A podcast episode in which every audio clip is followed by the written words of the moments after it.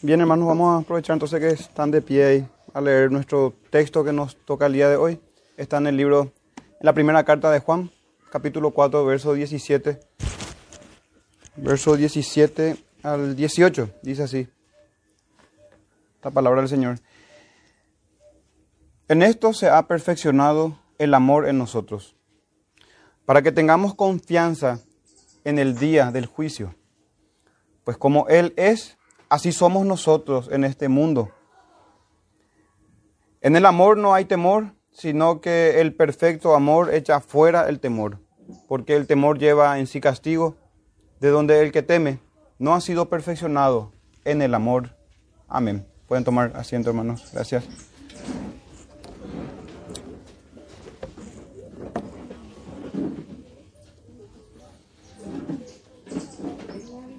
Bien, hermanos. Un título inicial que tuve para este sermón era El perfecto amor echa fuera el temor. Pero lo quise poner en negativo, hermanos, el título del sermón de hoy. Debido a que mucho se tergiversa y se malentiende estos textos que vamos a estar leyendo y meditando y examinando esta tarde. Por lo tanto, el título de nuestro sermón es arrogancia y presunción en el día del juicio. Al malinterpretar lo que es el amor del Señor, el amor del cristiano, una fe genuina, una gracia que salva, la única gracia bíblica, el único evangelio de nuestra salvación. Y muchos, lejos de encontrarse en el perfecto amor que echa fuera el temor y que da confianza y osadía santa para presentarse en aquel gran día, anhelando ese día postrero, se presentarán con arrogancia y con presunción delante del Todopoderoso. Hermanos, tenemos esta tarde dos versos, versos 17 y 18, y vamos a estar hablando sobre el amor, en primer término o primer punto su definición, luego su perfección, su propósito también, y su perversión, una mala, una tergiversación de este texto, una falsa confianza o una falsa seguridad en la que podemos caer si malentendemos en qué consiste esta, en qué consisten estas palabras del apóstol. Hermano, quisiera que vayan conmigo, por favor, a Lucas capítulo 7, verso 36 en adelante. Reina Valera le ponen un título, Jesús en el hogar de Simón el fariseo. Lucas capítulo 7, versos 36 en adelante. Y vamos a examinar, a modo de introducción, este relato que nos tiene Lucas. Dice así el verso 36. Y quiero que prestemos mucha atención, hermano, a este relato que tiene mucho que ver con el texto de esta tarde. Uno de los fariseos rogó a Jesús que comiese con él. Y habiendo entrado en casa del fariseo, se sentó a la mesa. Entonces una mujer de la ciudad, que era pecadora, al saber que Jesús estaba en la mesa en casa del fariseo, trajo un frasco de alabastro con perfume, y estando detrás de él a sus pies, llorando, comenzó a regar con lágrimas sus pies y los enjugaba con sus cabellos y besaba sus pies y los ungía con el perfume. Cuando vio esto el fariseo que le había convidado, dijo para sí, este si fuera profeta, conocería quién y qué clase de mujer es la que le toca, que es pecadora. Fíjense que el texto dice que decía para sí, estaba cavilando en su corazón o pensando dentro suyo. Y sabemos que Jesucristo es aquel profeta prometido que se levantaría de entre nosotros. El verso 40 dice, entonces respondiendo Jesús le dijo, Simón, una cosa tengo que decirte. Y él le dijo, di maestro. Un acreedor tenía dos deudores. El uno le debía 500 denarios y el otro 50. Y no teniendo ellos con qué pagar, perdonó a ambos. Di pues, ¿cuál de ellos le amará más? Respondiendo Simón dijo, pienso que aquel a quien perdonó más. Y él le dijo, rectamente has juzgado. Y vuelto a la mujer, dijo a Simón, ¿ves esta mujer? Entré a tu casa, o entré en tu casa, y no me diste agua para mis pies, mas ésta ha regado mis pies con lágrimas y los ha enjugado con sus cabellos. No me diste beso, mas esta, desde que entré, no ha cesado de besar mis pies. No ungiste mi cabeza con aceite, mas esta ha ungido con perfume mis pies. Por lo cual te digo que sus muchos pecados le son perdonados, porque amó mucho. Mas a alguien a que se le perdona poco, poco ama. Y a ella le dijo, tus pecados te son perdonados. Hermanos, fíjense en el texto, fíjense en este encuentro que tiene nuestro Señor con este fariseo, con Simón y con esta mujer pecadora, arrepentida. Y la relación estrecha que hay entre el amor y el perdón de pecados, que es el tema que venimos desarrollando ya varios sermones de Primera de Juan capítulo 4. La relación estrecha que hay, hermanos, en la fe de esta mujer, en su amor que es por la fe, en el perdón de pecados, en la adoración al Hijo de Dios, en la confianza de presentarse al Señor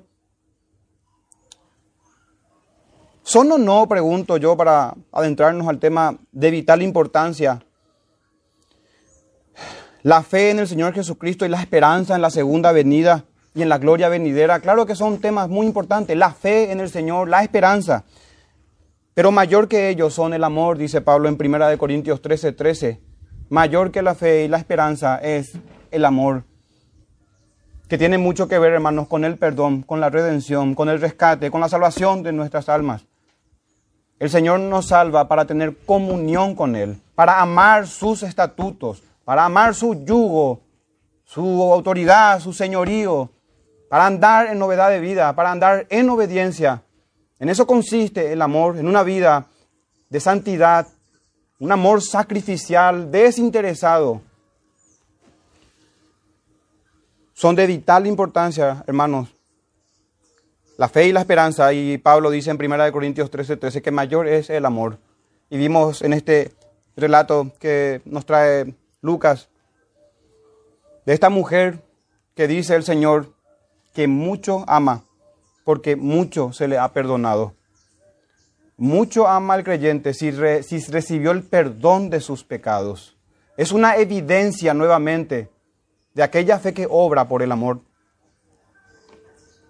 de aquella fe que obra por el amor. Nuestro primer punto, hermanos, por lo tanto, entonces es necesario para nosotros definir el amor que utiliza el apóstol Juan. En el idioma griego, hermanos, hay varios vocablos que expresan el amor. Y por lo menos tenemos cuatro significados. Muchos conocerán, se habla del amor o en el griego fileo, el amor en el griego también todo esto, eros, estorge, y finalmente el amor ágape. Y voy a leer, hermanos, una, un resumen de algunos diccionarios nada más para que identifiquemos cuál de estos amores es el que está hablando el apóstol Juan y enfocar nuestra atención a ese tipo de amor.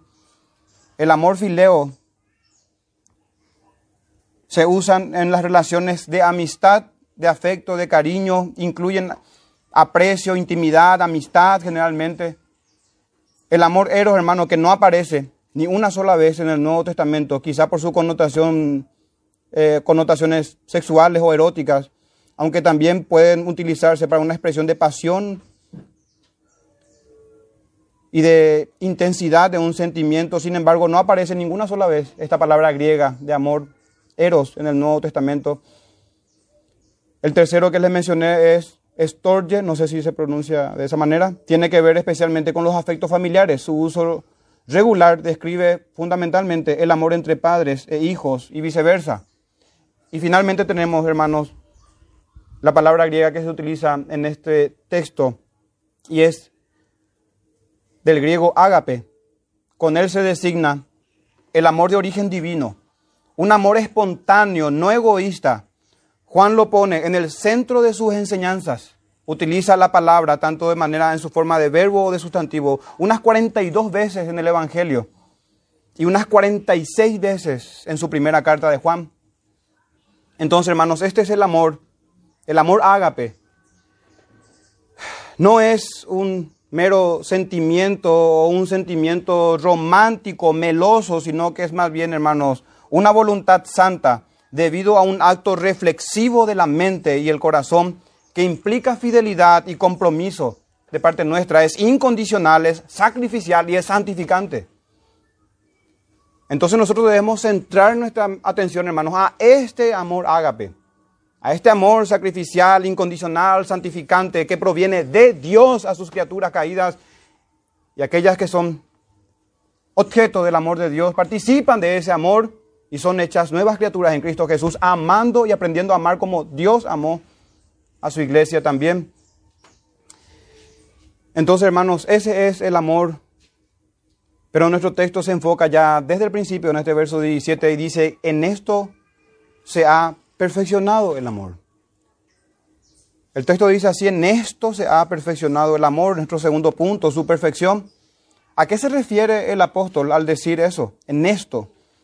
¿Cómo o, o cuándo sé que el amor de Dios se ha perfeccionado en mi vida? Esta es una pregunta que debemos hacernos nosotros si vamos, si vamos a presentarnos confiados en el día del juicio. Hermanos, en el contexto tenemos las respuestas. La perfección del amor de Dios se ve en que amamos a nuestros hermanos. Así dice el verso número 12 que ya hemos estudiado, si nos amamos unos a otros. Esta es una condición, hermanos. Si nos amamos unos a otros. Dios permanece en nosotros y su amor se ha perfeccionado en nosotros. Esta palabra ya, ya el apóstol habló antes de esto, hermanos. Yo no toca meditar en esta perfección del amor de Dios. Les repito, ven ahí en su Biblia, en el verso 2 está ya que se menciona que el amor se ha perfeccionado en nosotros. Ya el apóstol Juan había hablado de esta perfección del amor de Dios en la vida del creyente. Y una de las evidencias es, es que nos amamos unos a otros. Para saber, hermanos, si nos amamos unos a otros, podemos nosotros ir a Primera de Corintios capítulo 13. Solamente una lectura rápida, conocemos ese texto. Y es bueno recordar siempre y meditar en la palabra del Señor. Dice el apóstol Juan, si yo hablase lenguas humanas y angélicas y no tengo amor, vengo a ser como un metal que resuena o címbalo que retiñe. Si tuviese profecía y entendiese todos los misterios y toda ciencia, y si tuviese toda la fe, de tal manera que trasladase los montes, y no tengo amor, nada soy.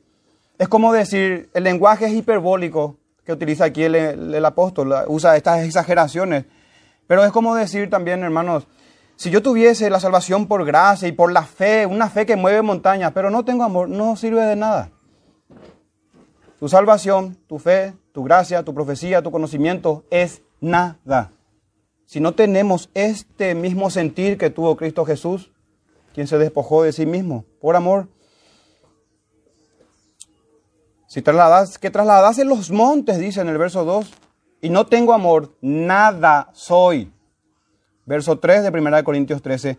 Y si repartiese todos mis bienes para dar de comer a los pobres, y si entregase mi cuerpo para ser quemado, pero con qué motivación se hace todo eso, ¿verdad? Porque dice, y no tengo amor, de nada me sirve. En el verso 2 decía, nada soy, y aquí dice, de nada me sirve. Y aquí ya empieza a describir, el amor es sufrido. Y sufrimos nosotros, unos por otros. El amor es benigno. El amor no tiene envidia. El amor no es jactancioso. No se envanece. No hace nada indebido no busca lo suyo, no se irrita, no guarda rencor, no se goza en la injusticia, más se goza en la verdad. Todo lo sufre, todo lo cree, todo lo espera, todo lo soporta. Hasta ahí podemos ir, hermanos, para indagar cada uno dentro de nosotros si nos amamos unos a otros. Porque si nos amamos unos a otros en este amor santificante, sacrificial, incondicional, entonces el amor de Dios se ha perfeccionado en nosotros. No, me adelanto en decirles, hermanos, que no existe un amor a mitad de camino. El amor de Dios se perfecciona en todos sus escogidos. Entonces, en esto que habla aquí el apóstol, en esto se ha perfeccionado el amor en nosotros. Es de todo lo que habló antes y también aquí en el verso 12. Pero fíjense en la misma carta, primera de Juan capítulo 2, dos capítulos antes, verso 4 al 6 dice, y aquí vamos a hablar hermanos sobre la perfección del amor de Dios y cómo esta se evidencia si guardamos sus mandamientos, que es otra manera de decir lo que ya hemos dicho recién, lo que ya se ha leído recién. Primera de Juan 2, verso 4 dice, el que dice, yo le conozco y no guarda sus mandamientos, el tal es mentiroso y la verdad no está en él, pero el que guarda su palabra, en este verdaderamente el amor de Dios se ha perfeccionado. Otra vez esta palabra, hermano, que ya hemos pasado de largo en sermones anteriores. Y hoy nos toca detenernos aquí por la constante repetición que se hacen en estos dos versos. En este, el que guarda su palabra, el amor de Dios se ha perfeccionado. Por esto sabemos que estamos en Él. El que dice que permanece en Él debe andar como Él anduvo. Fíjense, hermanos, cómo el apóstol repite la misma idea ya en el capítulo 2 a la que leímos hoy. Al final del verso 17 del capítulo 4 de hoy dice, así somos nosotros en este mundo, pues como Él es, dice, así somos nosotros. Y es lo que recién acabamos de leer en el capítulo 2 también, cuando el amor de Dios se perfecciona en nosotros. En otras palabras, hermanos, somos nuevas criaturas, creados en Cristo Jesús para buenas obras. Esta evidencia para nuestra confianza y nuestro, nuestro gozo en el Señor, si estamos en Cristo, echa por tierra, hermanos, toda doctrina gnóstica de los tiempos de Juan. Como también echa por tierra toda ambición intelectual que pudiésemos hoy tener, pensando que se obtiene el cielo por intelectualismo, por fama y por un montón de otras cosas más. No, hermanos, las evidencias son estas. Si amamos sus mandamientos, si, si andamos en sus mandamientos, si nos amamos unos a otros,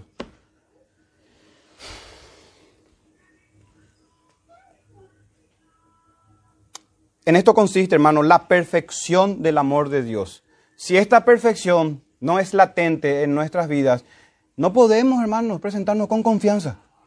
Vamos a volver a lo que ya se dijo antes, que nuestro corazón nos va a reprender delante de Él.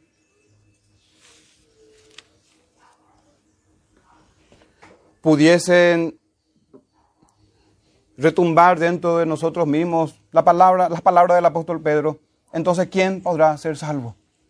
Y está bien, así debe ser, hermanos, para que entendamos que es imposible para nosotros, pero que para Dios todo es posible y que es necesario nacer de nuevo. En eso consiste la gracia que salva, la fe que es un don de Dios y que obra milagros en la vida del pecador, como esta pecadora que leíamos que entró en la casa del fariseo. Entonces, sigue la pregunta, hermanos, ¿cómo sé ¿Cómo sé que el amor de Dios se perfecciona en mí? En esto, hermano, es que debemos nosotros meditar. Así como en Primera de Corintios capítulo 13 el apóstol ah, se hacía muchas preguntas, también podemos hacernos nosotros. ¿De qué nos sirve leer todas las teologías sistemáticas si no tengo amor? ¿De qué me sirve y hacer misiones, servir a la iglesia, visitar enfermos, hacer evangelismo, si nunca fueron motivadas por el amor? ¿De qué sirve?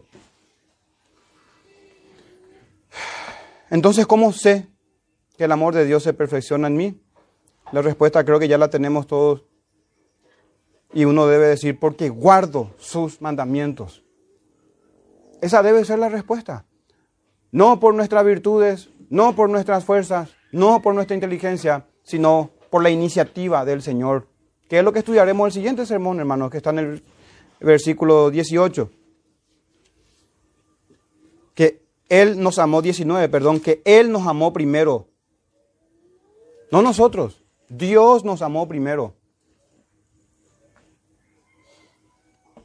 Entonces, sabemos porque guardamos sus mandamientos y que sus mandamientos se resumen en dos, en amar a Dios con todo el corazón, con todo el entendimiento, con toda el alma, con todas las fuerzas, y amar al prójimo como a uno mismo. Es más que todos los holocaustos y sacrificios, decía uno de los escribas al Señor en Marcos 12, 33. Y también el apóstol Pablo enseña, hermanos, que no adulterarás, no matarás, no hurtarás, no dirás falso testimonio, no codiciarás. Y cualquier otro mandamiento en esta sentencia se resume, amarás a tu prójimo como a ti mismo.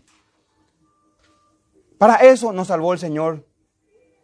La santificación nos da confianza y certeza de nuestra justificación, de haber sido declarados justos, de que mucho se nos ha perdonado porque muchos amamos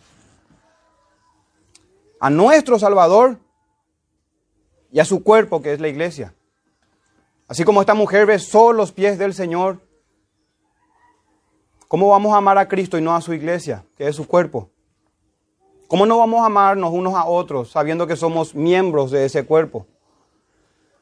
El que ama a Dios, ame también a su hermano, es el mandamiento que tenemos. Y en esto conocerán que son mis discípulos. Fíjense, hermanos, que nunca dijo nada al Señor que se nos conocería por tal confesión, por tal credo, sin desmeritar, hermanos, los credos universales o históricos y las confesiones reformadas entre la bautista que abrazamos.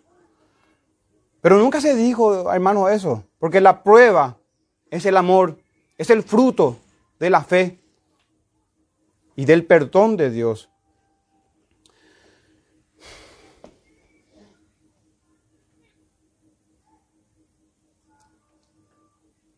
Romanos 13:10, el amor no hace mal al prójimo. Así que el cumplimiento de la ley es el amor. Hermano, quiero que centremos, nos concentremos en esto, en lo que resta del sermón. Cuando hablamos del amor, estamos hablando de la obediencia. Cuando hablamos del amor, estamos hablando de la ley del Señor. Cuando hablamos del amor, estamos hablando de una vida sacrificial. Cuando hablamos del amor, estamos hablando de un costo de discipulado. Y así podemos citar más cosas, hermanos. Esto es el amor, el cumplimiento de los mandamientos. No que nuestra salvación sea por nuestras obras, por nuestra obediencia, por nuestro cumplimiento, sino más bien la evidencia de que estamos en aquel que cumplió y nos conforma a su imagen. Y lo completará en aquel día postrero, en la glorificación, cuando nuestros cuerpos serán resucitados también con Él. Hermanos, quiero que veamos antes de pasar al siguiente y tercer punto, un ejemplo de la perfección del amor haciendo una comparación con la perfección de la fe. ¿Cómo estas se unen? En Santiago 2.22 se dice que la fe de Abraham se perfeccionó por sus obras. Hermanos, no es fe más obras, no es amor más obras. También, no, no, hermanos, es que el amor que se menciona aquí es un amor que obra. De hecho, que la fe obra por el amor si una fe no se perfecciona, es porque no es la fe que salva. Y la fe de Abraham se perfeccionó por las obras. Tenemos en Santiago 2.22. Así también, hermanos, esta forma recurrente de mencionar el apóstol Juan, la perfección del amor. Es en el cumplimiento de la ley, es en las obras de santificación que son hechas por el Señor en nosotros y nosotros en Él. Por eso, Pablo habla en Primera de Tesalonicenses 1.3 de la obra de vuestra fe y del trabajo de vuestro amor. Que son las mismas cosas, hermanos. Las obras o los trabajos. Una de la fe y otro del amor. Ambas, hermanos, ambos, tanto la fe como el amor, se perfeccionan en el cumplimiento de la ley. A semejanza de aquel que fue perfecto en obediencia y en amor. Una pregunta que podemos hacernos es, ¿acaso existe entonces un amor de Dios que no se perfecciona? ¿Que solamente es para un grupo de cristianos maduros que alcanzarán cierto estatus o cierta... No, hermanos, no, no. Con amor eterno te he amado, Jeremías 31.3. El amor de Dios siempre se perfecciona. El amor nunca deja de ser, 1 Corintios 13.8. Y siempre el amor de Dios cumple su cometido y su propósito santificante. En otras palabras, cuando Dios ama, lo hace sacrificialmente, enviando a su Hijo a semejanza de hombre para morir por el pecador. Cuando Dios ama, envía a su Espíritu para aplicar la obra de Cristo y santificar para sí un pueblo apartado y celoso de buenas obras. Tito 2.14. Así como la fe, hermanos, un amor que no se perfecciona, que no da frutos, significa eso. Es un amor muerto, un amor falso, un amor animal, terrenal y diabólico.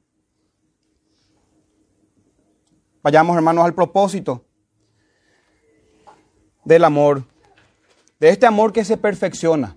El propósito en este texto en particular, y es la confianza, echar fuera el temor del juicio venidero, de la condenación. Así dice el verso, parte del verso 17, está para que tengamos confianza en el día del juicio. Pues como Él es, así somos nosotros en este mundo. Ahí están, hermanos, a semejanza de Dios. Y si no es una realidad, debemos ir al Señor y buscar socorro, buscar auxilio, hermanos, en Él, perdón de pecados, y que nos conceda obediencia y amor por sus estatutos, amor por Él. Pero el verso 17 en parte y el 18 dice, para que tengamos confianza en el día del juicio. Y se menciona que el amor, en el amor, en este amor, y en este amor que se perfecciona, no hay temor. Lejos de que uno tenga temor, hermano, si puede experimentar la obra de salvación en su vida, va a anhelar la venida del Señor. Porque la esposa y el Espíritu dice, ven. Y anhelamos ese gran día. Por eso que en el amor no hay temor, hermanos. El perfecto amor echa fuera, dice el verso 18, el temor, porque el temor lleva en sí castigo, se refiere más a eso, y donde el que ama, el que teme, perdón, no ha sido perfeccionado en el amor. Es por eso, hermanos, que uno tiene temor de encontrarse, temor de la muerte y de encontrarse con el Dios vivo y verdadero. Especialmente los que conocen las escrituras y dicen, pero no hacen. Vayamos, hermanos, a nuestro tercer punto, su propósito. Esta confianza, este, este echar fuera el temor. Recordarán el padre de Juan el Bautista, Zacarías. En el Evangelio de Lucas, capítulo 1, verso 67, dice así. Es interesante, son interesantes estas palabras de Zacarías. Estando él lleno del Espíritu Santo, profetizando estas palabras. Y Zacarías, su padre, fue lleno del Espíritu Santo y profetizó, diciendo, y saltamos al verso 69, y nos levantó un poderoso Salvador. Vean esto, hermanos, un poderoso Salvador. Y el verso 74 dice, que librando, que librados de nuestros enemigos, esta palabra, miren, sin temor le sirviéramos, en santidad y en justicia delante de Él todos nuestros días. Claro, hermano, este es la forma de andar en el amor de sus mandamientos, en santidad, en justicia, todos los días. En esos términos le servimos sin temor. Ya hago una aclaración que vamos a abordar más adelante. No se refiere, hermanos, a dejar de lado un temor reverente, sino que acercarnos sin temor al castigo y al juicio. Porque andamos en sus mandamientos.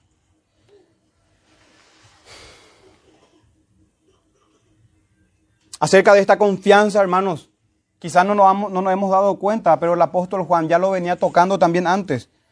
En primera de Juan capítulo 2, versos 28 y 29 dice, ahora hijitos, permaneced en él, para que cuando se manifieste, sabemos la doctrina de los tiempos eh, futuros o final de los tiempos, va a haber una sola venida una resurrección general y el juicio. Eventos simultáneos, hermanos. Por eso dice acá que cuando se manifieste, tengamos confianza. Otra vez eso. Cuando se manifieste, tengamos confianza. Para que en su venida no nos alejemos de él avergonzados, sabéis que Él es justo, sabed también que todo el que hace justicia es nacido de Él. Así que lejos, hermanos, de ser esta una doctrina legalista, tiene mucho que ver con el Evangelio de la gracia. Un Evangelio que santifica. Hoy nada más recordábamos con los hermanos a la mañana de cómo el Señor nos salva. Y ya hermanos antes han escrito sobre esto, escribieron de manera clara y contundente, nos salva en primer término del amor del pecado. Luego, y eso se da en la regeneración, en el nuevo nacimiento y conversión, dándonos afectos santos. Nos salva también de la pena del pecado en la justificación. Nos salva del poder del pecado en la santificación y nos salva y salvará en la glorificación de la presencia del pecado. Este es el verdadero Jesús, salvador de su pueblo, de sus pecados. Esta es la salvación, este es el Evangelio. No podemos reducir el Evangelio de la gracia a la justificación, olvidando las obras que produce la fe. Hermanos, y así tenemos confianza.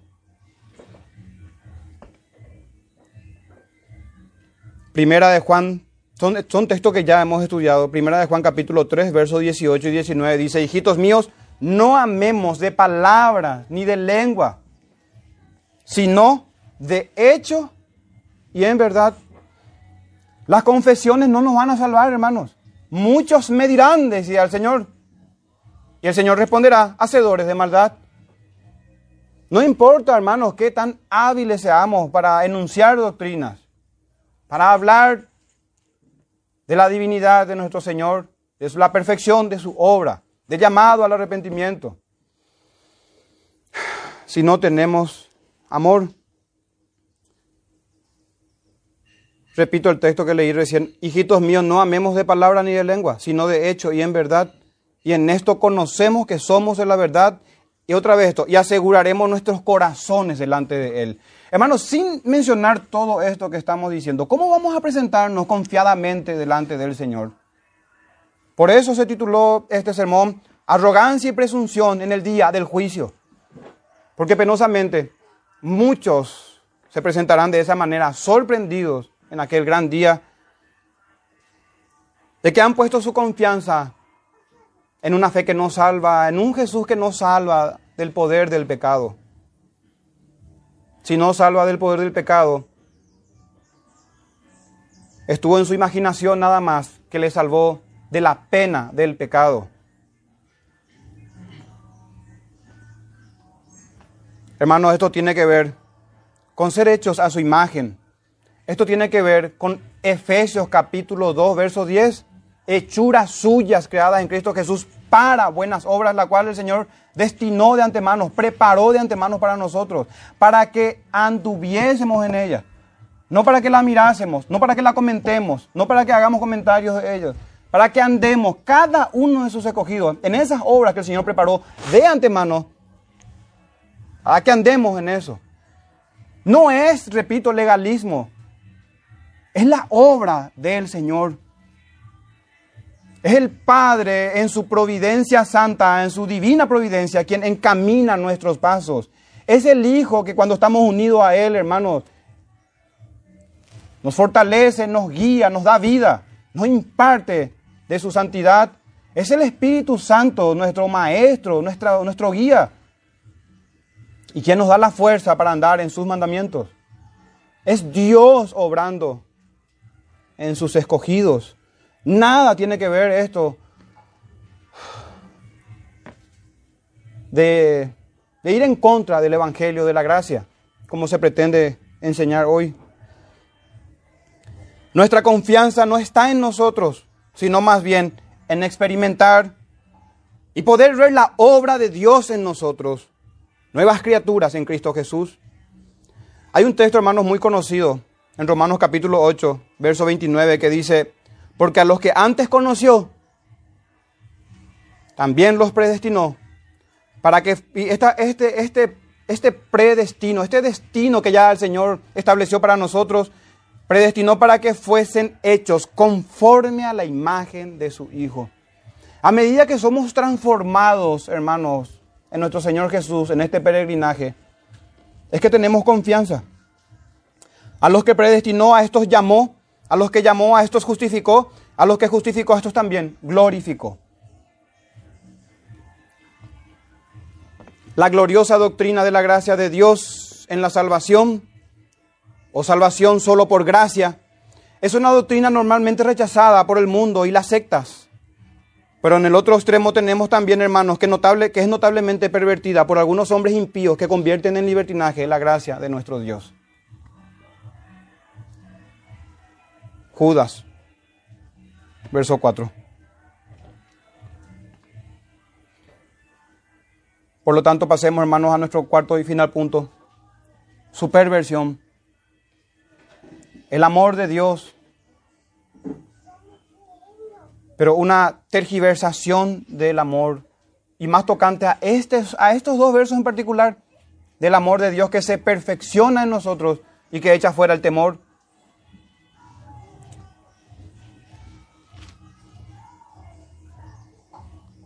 Y que también debe darnos confianza en el día del juicio. Pero no podemos, hermanos, terminar sin mencionar esto.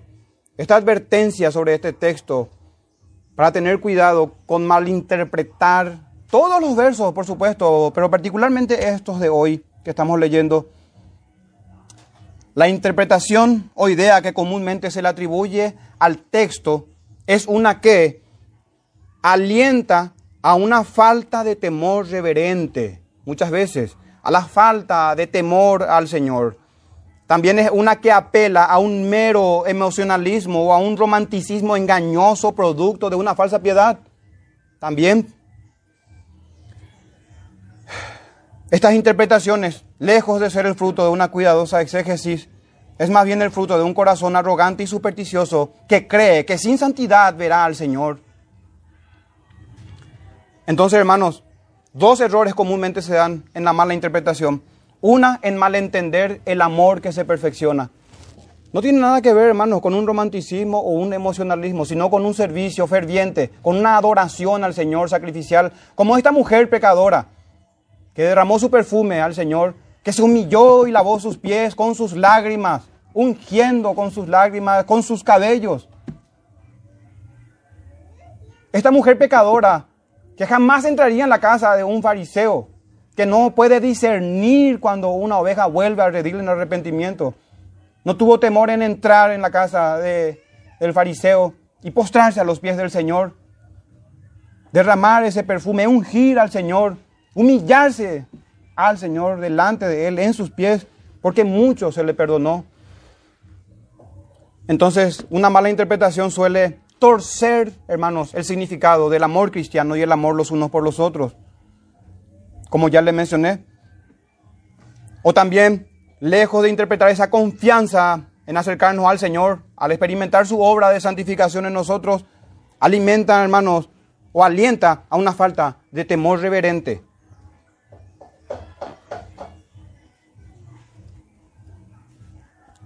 Proverbios 1.7 dice, el principio de la sabiduría es el temor de Jehová. Y el profeta Isaías, capítulo 8, verso 13, texto que solemos leer bastante, Jehová de los ejércitos, a Jehová de los ejércitos, a Él santificad, sea Él vuestro temor y Él sea vuestro miedo. Sabemos que Dios no cambia, sabemos que sus estatutos son inmutables.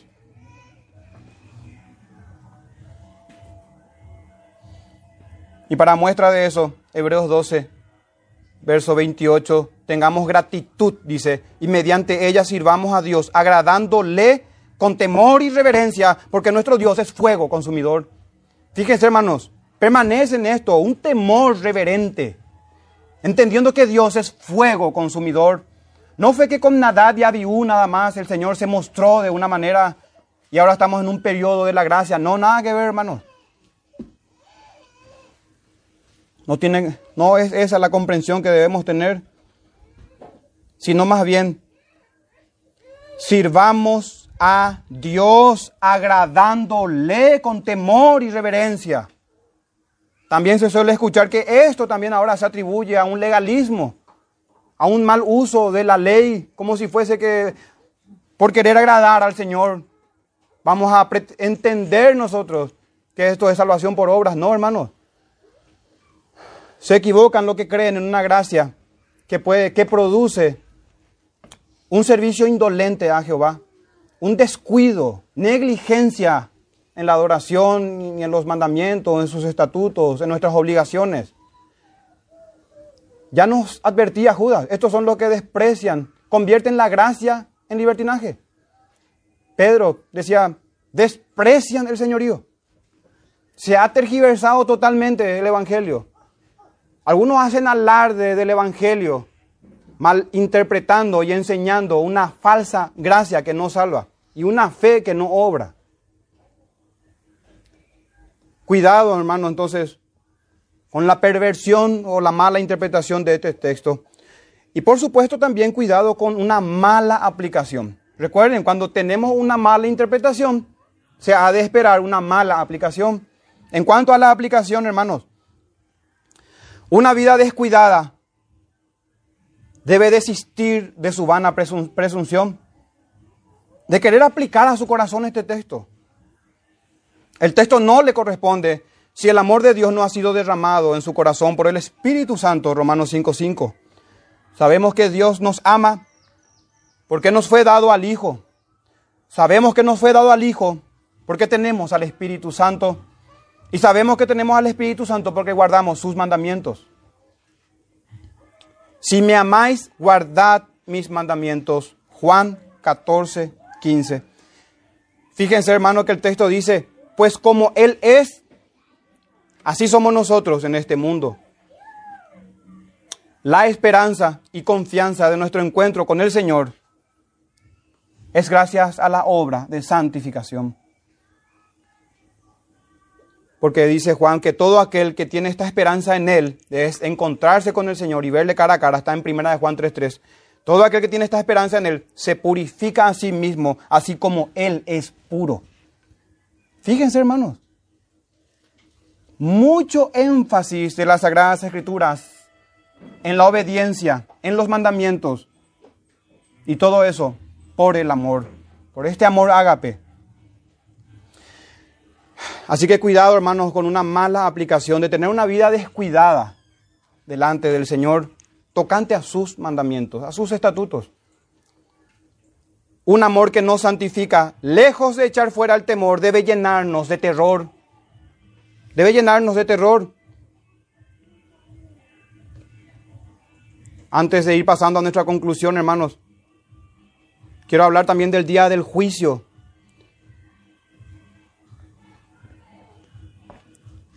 Y también de este terror, hermanos, que debe llenar a todo hombre que no ha experimentado un nuevo nacimiento de manera práctica y evidente y evidenciable para nosotros que no experimenta la santificación. El ser apartado y consagrado para el servicio al Señor. No para ir a las canchas, no para ir al shopping, no para ir de compras, no para hacer todo lo que quisiéramos hacer, no, es para el servicio al Señor. Quizás no vamos a ser como Juan el Bautista, con ese atuendo, con esa vida austera, pero hermanos, tomemos ejemplo de nuestros hermanos que nos antecedieron, tomemos ejemplo de los profetas y los apóstoles. El apóstol Pedro, en su segunda carta, capítulo 1, verso 5 en adelante, dice, vosotros también, miren esto hermano, alguien que entiende la gracia del Señor, atiendan cómo el amor se perfecciona, la fe se perfecciona, la gracia se perfecciona. El Señor no hace cosas que no sean perfectas, hermanos. Miren esto, vosotros también poniendo toda diligencia, por esto mismo, añadid a vuestra fe virtud. Ahí uno ya estaría diciendo hoy, Pablo, tuerce el Evangelio de la gracia. No entienden lo que es gracia. Añadid a vuestra fe virtud, a la virtud conocimiento, al conocimiento dominio propio, al dominio propio paciencia, a la paciencia piedad, a la piedad afecto fraternal al afecto fraternal, amor. Porque si estas cosas están en vosotros y abundan, no os dejarán estar ociosos ni sin fruto en cuanto al conocimiento de nuestro Señor Jesucristo. Pero el que no tiene estas cosas tiene la vista muy corta, es ciego.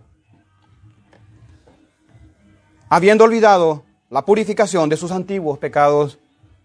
Por lo cual, hermanos, tanto más procurad hacer firme vuestra vocación y elección, porque haciendo estas cosas no caeréis jamás. Y en sentido opuesto, si no hacemos esas cosas, si descuidamos esas cosas, vamos a caer. Vamos a encontrarnos al final de la carrera como ciegos y extraviados y perdidos, habiendo olvidado, hermanos, el amor del Señor, la misericordia, habiendo visto con nuestros propios ojos, sin realmente haber participado de Él, no habiendo permanecido en la verdad, no habiéndose perfeccionado el amor de Dios en nuestros corazones, por haber despreciado aquel solemne mandamiento que decía, ámense unos a otros como yo los he amado.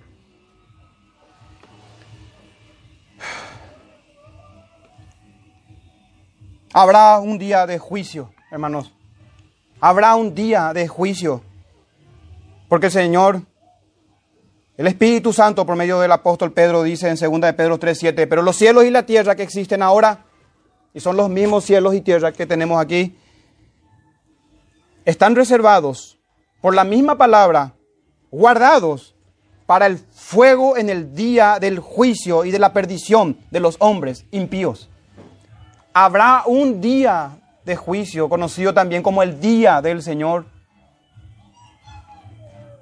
Y hay un castigo especialmente reservado para los que desprecian el señorío de Jesucristo.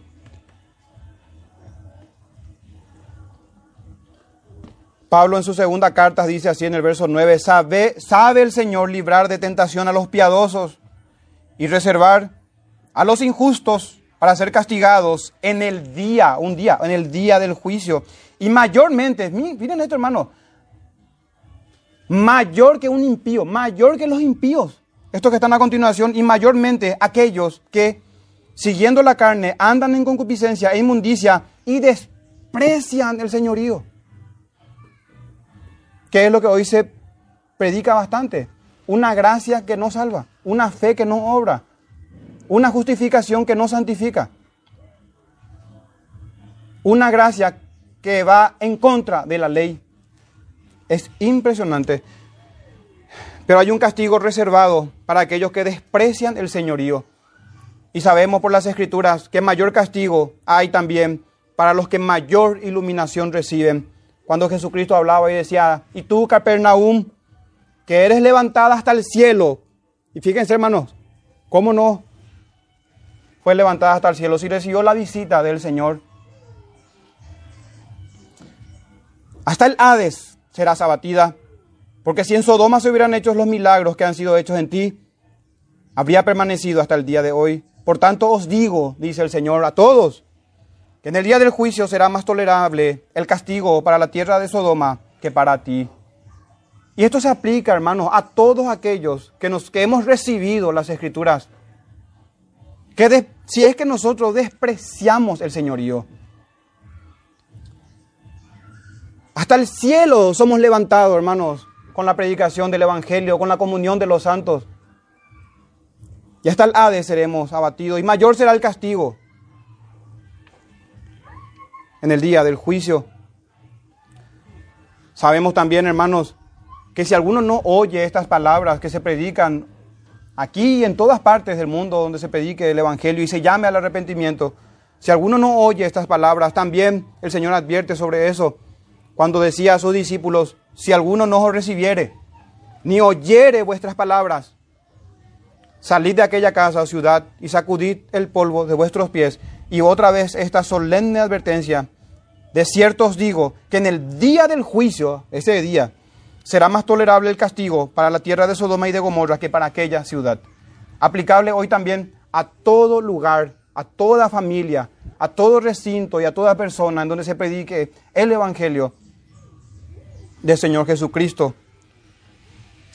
Para ir cerrando, hermanos, me pregunto, ¿nuestra confianza dónde está entonces? Me refiero a esa confianza que habla el texto de presentarnos en el día del juicio.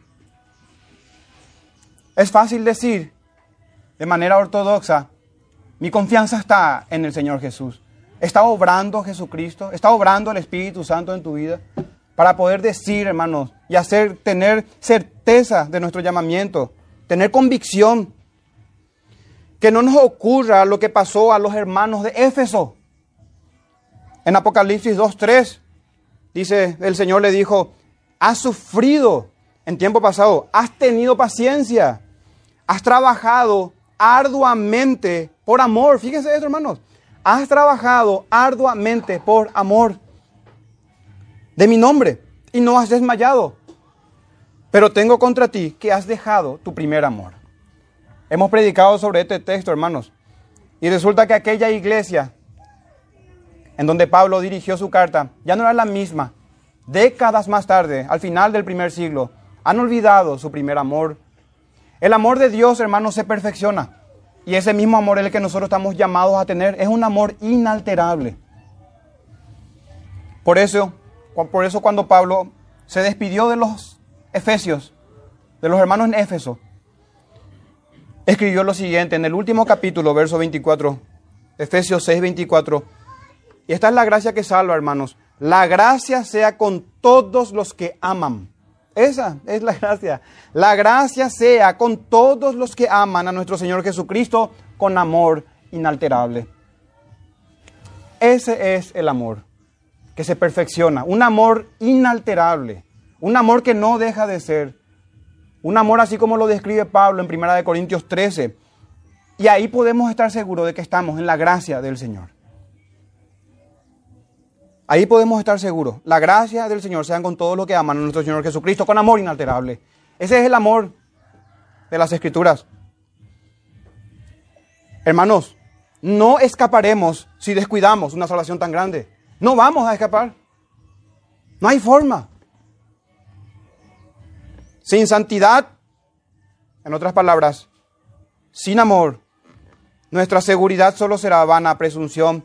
Sin santidad, estaremos entre los atrevidos y temerarios en el día del juicio. Salmo 119, versículos 119 y 120 dice, como escorias hiciste consumir a todos los impíos de la tierra, por tanto, yo he amado tus testimonios. Mi carne se ha estremecido por temor de ti y de tus juicios tengo miedo. Este sea nuestro temor reverente y creer en las palabras solemnes y las advertencias del Señor Jesucristo. Hermanos, un llamado en general a creyentes, a ustedes para confirmarlos en el Señor y a los incrédulos para que se acerquen al Señor. Y tengo un llamado para finalizar con Génesis 3, capítulo 3, verso 10. Dice, y él respondió, sabemos que es nuestro padre Adán, Oí tu voz en el huerto, le dijo al Señor. Y tuve miedo, porque estaba desnudo y me escondí. Hermanos, si somos acusados por nuestras conciencias, el camino no es huir del Señor, no es abandonar la comunión de los santos, las escrituras, sino ser iluminados en la revelación de su escritura Aquí tenemos un buen ejemplo de uno que tuvo miedo cuando el Señor lo llamó y lo confrontó con su pecado.